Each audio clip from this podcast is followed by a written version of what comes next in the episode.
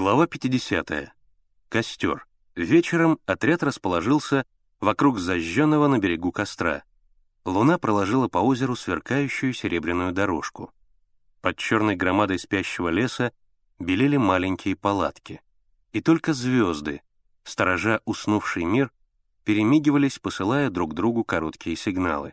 Коля рассказывал о далеких чужих странах, о маленьких детях, работающих на чайных плантациях Цейлона, о нищих, умирающих на улицах Бомбея, об измученных горняках Силезии и о бесправных неграх Соединенных Штатов Америки. Вспыхивающее пламя вырывало из темноты лица ребят.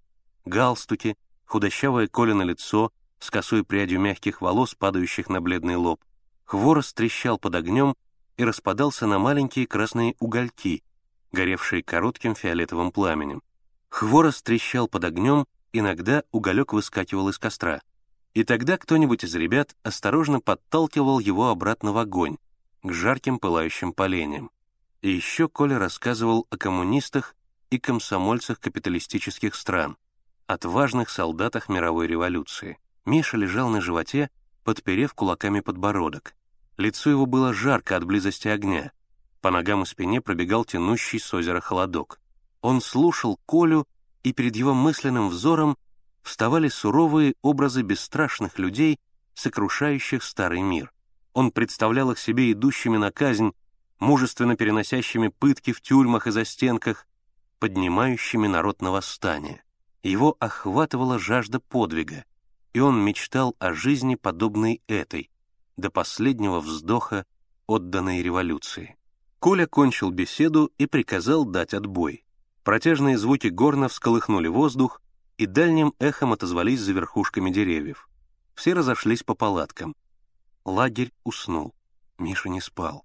Он лежал в палатке и через открытую полость смотрел на звезды. Рядом с Мишей, вытянувшись во весь свой длинный рост и с головой покрывшись одеялом, спал Шурка Большой. За ним, съежившись и чуть посапывая, Слава. А вон ворочается и стонет Генка — Ребята спали на мягких еловых ветках, уткнув головы в самодельные, набитые травой подушки. Хрустнула ветка. Миша прислушался. Это часовые. Из палатки девочек послышался тихий приглушенный смех. Наверное, Зина Круглова. Все и смешно. Он почему-то вспомнил Лену и Игоря Буш. Где они теперь, эти бродячие акробаты? Давно ребята их не видели. Почти все лето. Где их ослик, тележка — Генка все мечтал об этой тележке. Хотел рекламу на ней по городу возить, чтобы в кино бесплатно пускали. Чудак Генка. Миша представил себе Генку, возящим тележку по московским улицам. И вдруг неожиданная мысль пришла ему в голову. Тележка. Как это он раньше не сообразил? Миша даже привстал от волнения. Вот эта идея! Это будет здорово! Он ясно представил себе всю картину. Черт возьми, вот это да! Ему захотелось сейчас же разбудить Генку и Славу и поделиться с ними своим планом. Ну ничего, он завтра им расскажет. Теперь самое главное — найти Бушей. А там Миша еще долго не мог заснуть, обдумывая возникший у него такой верный чудесный план. Потом он заснул. Шаги часовых удалились, смех в палатке девочек прекратился, и все стихло. Потухший костер круглым пятном чернел на высоком, залитом лунным светом берегу.